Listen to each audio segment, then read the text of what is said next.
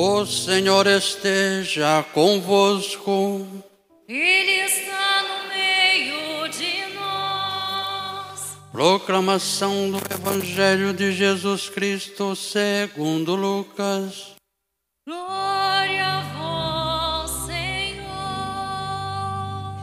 Naquele tempo, os chefes zombavam de Jesus, dizendo: A outro ele salvou, salva-se a si mesmo, se de fato é o Cristo de Deus, o escolhido. Os soldados também caçoavam dele, aproximavam-se, ofereciam-lhe vinagre e diziam: Se és o rei dos judeus, salva-te a ti mesmo. Acima dele havia um letreiro: Este é o rei dos judeus. Um dos malfeitores, crucificado, o insultava, dizendo: Tu não és o Cristo? Salva-te a ti mesmo e a nós. Mas o outro o repreendeu, dizendo: Nem sequer teme a Deus, tu que sofre a mesma condenação? Para nós é justo, porque estamos recebendo o que merecemos.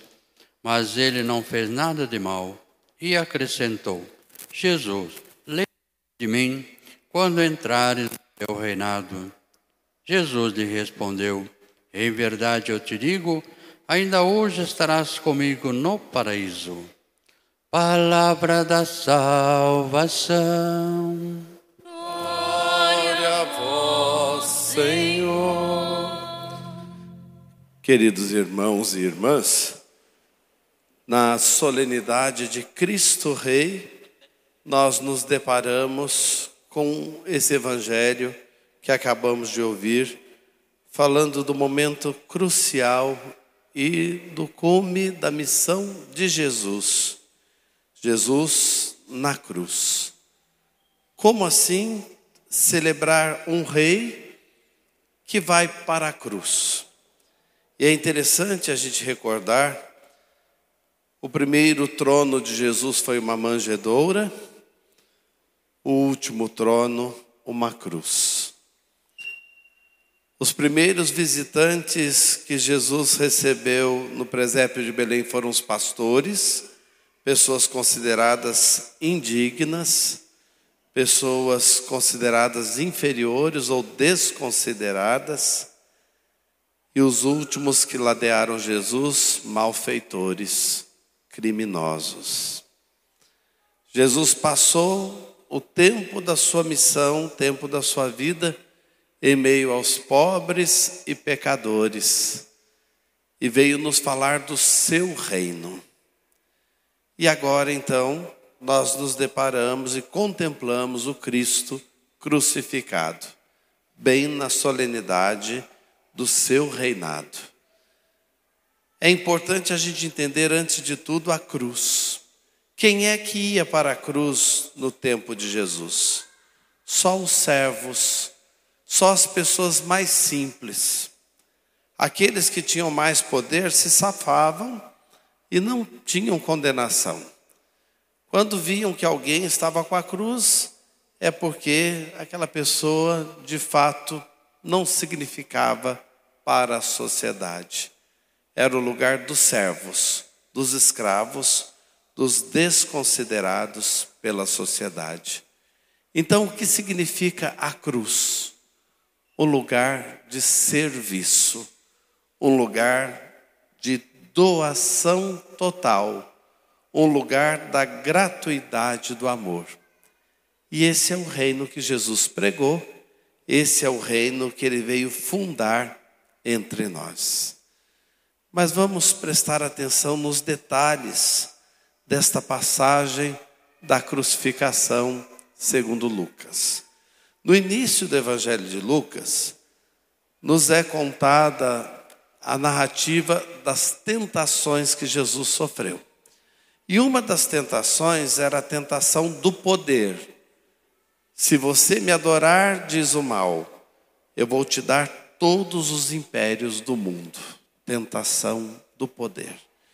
E quando Lucas termina de falar sobre as tentações, ele diz: Jesus venceu as tentações com o poder da sua palavra e o mal saiu dali para retornar no momento oportuno. Pois bem, agora aí na cruz o mal se mostra. E como é que o mal se mostra? Como é que ele volta? Ele não volta dizendo eu sou o mal, ele volta através de pessoas. Ele volta através de situações, como acontece na nossa vida também as tentações. Nós temos três grupos aos pés da cruz. Primeiro grupo, o povo. O povo totalmente conduzido. O povo totalmente sendo levado a ter ideias dos opressores. O povo que gritou: crucifica-o, crucifica-o. Só que Lucas é o evangelista da misericórdia, então ele dá um desconto ali para o povo. Ele diz assim: aquele povo, depois que viu a crueldade do que aconteceu, saiu batendo no peito, batendo no peito de tristeza de terem visto tão grande horror. É um jeito da misericórdia de Deus acontecer através de Lucas. Lucas sempre ameniza as coisas. Aquele povo foi conduzido a crucificar Jesus, mas aquele povo não era culpado diretamente e saiu dali batendo no peito.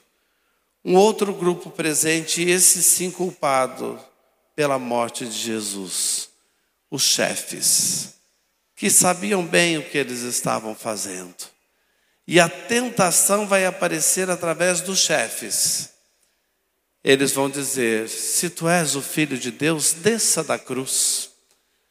Se Jesus fizesse isso, todo o resto que Jesus pregou ia cair por terra porque ele veio para servir e não para ser servido. Ele não usou o seu poder para si, ele usou sempre para os outros, para curar, para melhorar a vida dos outros, para incluir, para abraçar, para fazer viver. Ele não pensava em si. Aí na cruz, uma das frases dele, tudo está consumado.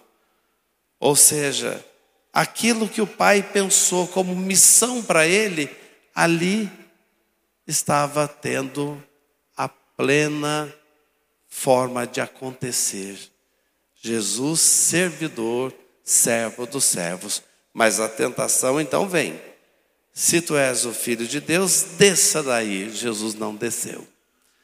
Essa tentação surge também para nós. Eu me lembro aqui de São João Paulo II, nos últimos tempos, ele muito doente, e a doença dele, o Parkinson, que o acometeu, foi só piorando, como acontece nesses casos, e ele foi ficando cada vez mais debilitado, e os jornais da época diziam: ele vai desistir, ele vai desistir. E ele responde: Jesus não desceu da cruz, eu também não descerei da cruz. Ele foi até o fim com esse pensamento e deixou essa lição para nós. Vamos trazer isso para o nosso dia a dia.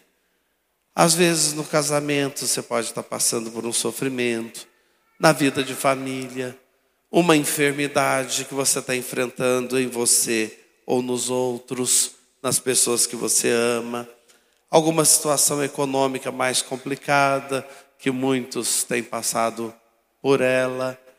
Não desçam da cruz, não desçam da cruz. A nossa vida deve ser serviço, a nossa vida deve ser entrega, a nossa vida deve ser de um amor, doação. Continue se doando, se entregando, servindo. Deus está tomando conta da história. Não deixe as tentações fazerem com que você desista da sua missão. Corações ardentes, pés a caminho.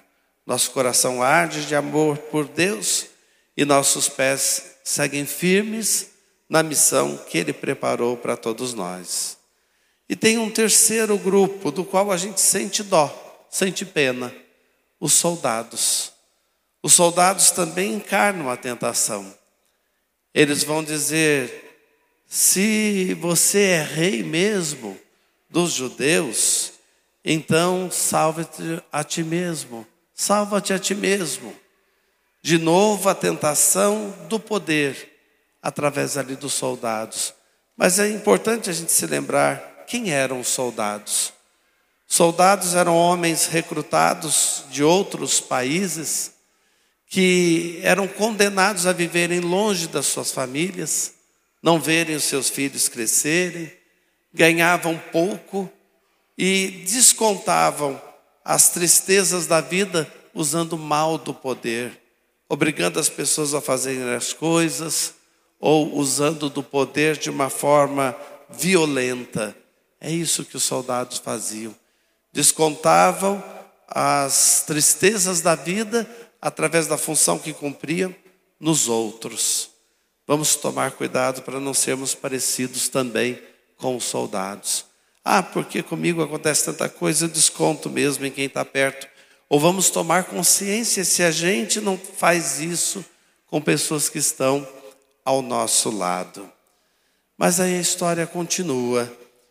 Quem está ao lado de Jesus? E mais uma vez, a tentação vai falar através de uma pessoa. Um dos ladrões vai dizer a mesma coisa. Se tu és o filho de Deus, salva-te a ti mesmo e a nós. Salva-te a ti mesmo e a nós. Sempre aquela tentação, desista do que você está fazendo. Siga por um outro rumo. Siga por essa outra estrada. Jesus permanece firme. E aí vem a voz do outro ladrão, do outro criminoso.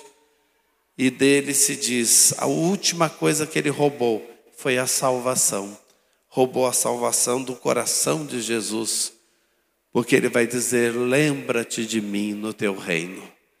Ele acreditou na última hora nesse reino do serviço, da fraternidade, nesse reino da paz, da não violência, nesse reino que diz não ao ódio e sim à fraternidade, à solidariedade. Ele acreditou no último momento nesse reino instaurado por Jesus. E Jesus vai responder para ele algo que a gente deveria levar gravado no coração: Hoje mesmo estarás comigo no paraíso. É interessante esse hoje no Evangelho de Lucas. O hoje é marcadamente do evangelista Lucas. Hoje se cumpriu as escrituras que acabais de ouvir, lá em Lucas 4. Jesus diz desta maneira. Depois, naquela passagem de Zaqueu, hoje a salvação entra nesta casa. Que hoje é esse, é o hoje da graça, é o hoje de Deus, é o hoje de Deus agindo, é a pressa do amor em acontecer. Deus quer nos amar agora e quer fazer com que sintamos o seu amor nesse instante, no hoje da nossa vida. E é o último hoje do Evangelho de Lucas hoje mesmo estarás comigo no paraíso. E a palavra paraíso é de origem persa e aparece poucas vezes e aí aparece na boca de Jesus. Para a gente ter uma ideia, o que, que se entendia por paraíso na Pérsia? Paraíso, um lugar de muitas fontes de água.